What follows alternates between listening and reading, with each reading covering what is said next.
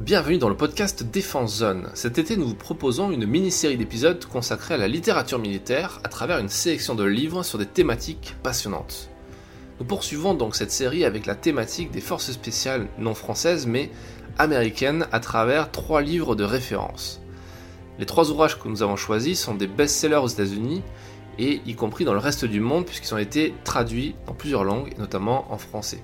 Vous pouvez retrouver toutes les références en description de cet épisode et sur notre librairie en ligne sur l'URL défense-zone.com. Pour commencer, nous partons à la rencontre de Robert O'Neill, membre des Navy SEALs, passé de l'ombre à la lumière suite à la publication de ses mémoires intitulées L'opérateur, et dans lequel il raconte notamment l'opération Neptune Spear qui a conduit à la mort de Ben Laden.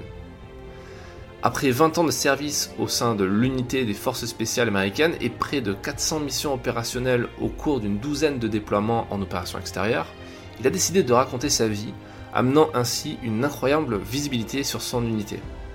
On peut même dire que l'ancien militaire a popularisé le concept de mémoire militaire au sein de ses unités spéciales, car on ne compte plus les livres écrits par d'anciens Navy Seals juste après lui. Le deuxième livre de cette sélection est aussi le deuxième livre militaire le plus vendu au monde, rien que ça. Il s'agit de Responsabilité absolue, écrit par Joko Willink et Leif Babian, deux officiers mythiques des Navy SEALs ayant dirigé l'unité d'opération spéciale la plus décorée de la guerre en Irak. Ces derniers tentent de montrer comment incarner la mentalité SEAL dans la vie civile.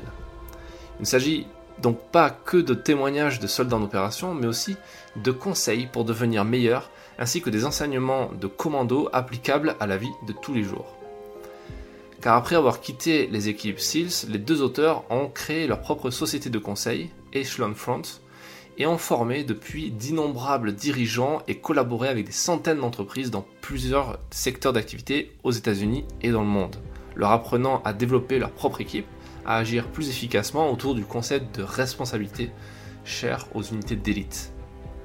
Enfin, nous achevons cette sélection de livres avec un autre membre des Navy SEALs, dont l'histoire est tellement incroyable qu'un film du même nom a été réalisé aux États-Unis par le célèbre Clint Eastwood.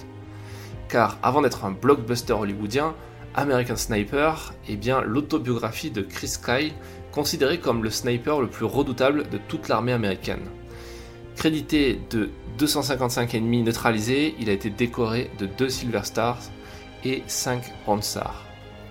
Entre 1999 et 2009, il a notamment servi comme chef instructeur Naval Special Warfare Sniper et Counter Sniper, et il a écrit la doctrine du Naval Special Warfare Sniper, le premier manuel de formation des snipers du Navy SEALs.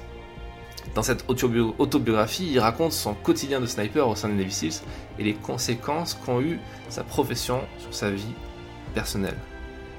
Vous trouverez toutes les références de ces ouvrages dans la description de l'épisode ainsi que sur notre site internet à la rubrique librairie.